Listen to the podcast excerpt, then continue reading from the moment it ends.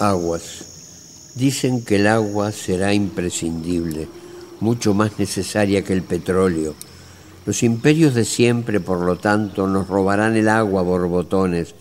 Los regalos de boda serán grifos. Agua darán los lauros de poesía. El Nobel brindará una catarata y en la bolsa cotizarán las lluvias. Los jubilados cobrarán goteras. Los millonarios dueños del diluvio venderán lágrimas al por mayor.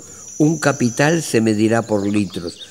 Cada empresa tendrá su remolino, su laguna prohibida a los foráneos, su museo de lodos prestigiosos, sus postales de nieve y de rocíos. Y nosotros, los pálidos sedientos, con la lengua reseca brindaremos con el agua on the rocks.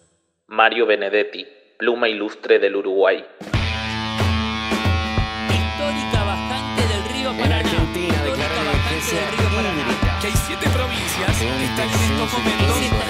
Almacenamiento de agua. Misiones, corrientes, Santa Fe, provincia de Buenos Aires y Entre Ríos.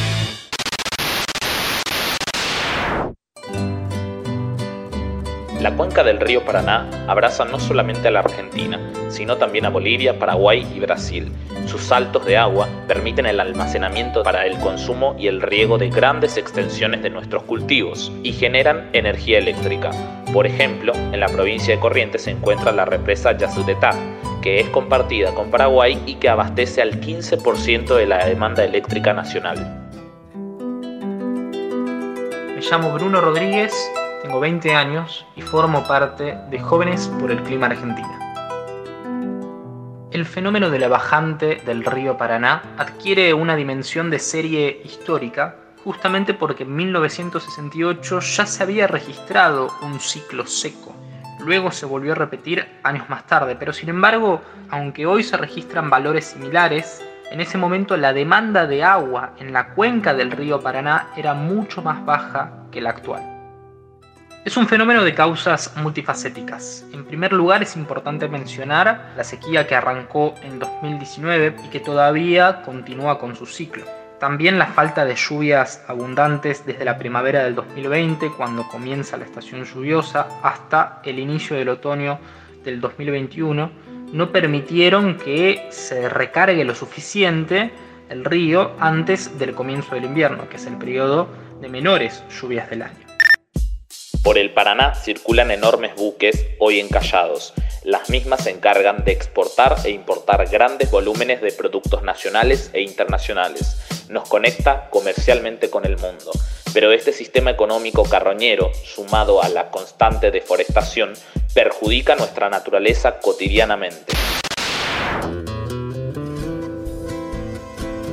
Desde un enfoque estrictamente ambiental, lo que tiene que preocuparnos es la incidencia del fenómeno del cambio climático sobre este tipo de territorios que son vitales por los servicios ecosistémicos que brindan hacia las comunidades y hacia el ambiente en general. También es posible identificar ciertos actores que contienen un grado de responsabilidad ante la situación crítica que atraviesa el Paraná. La deforestación y el uso intensivo del suelo provocaron que el gran afluente registre su caudal más bajo medio siglo y esto es una relación directa se pone en jaque a la biodiversidad, se afectan a las poblaciones por la falta de provisión de agua dulce y potable. La bajante histórica del río Paraná es en definitiva una problemática que involucra en la discusión nacional a distintos actores de la economía y de la política. Tenemos pendiente la aprobación de una ley de humedales, tenemos pendiente la implementación de las normativas en materia de ordenamiento territorial vigentes en Argentina, que se relacionan con, por ejemplo, el control de los desmontes, y con esto me refiero directamente a la ley de bosques, y distintas disposiciones que lamentablemente hoy eh, no vemos eh, efectivamente implementadas por parte del gobierno nacional, esté quien esté a la cabeza.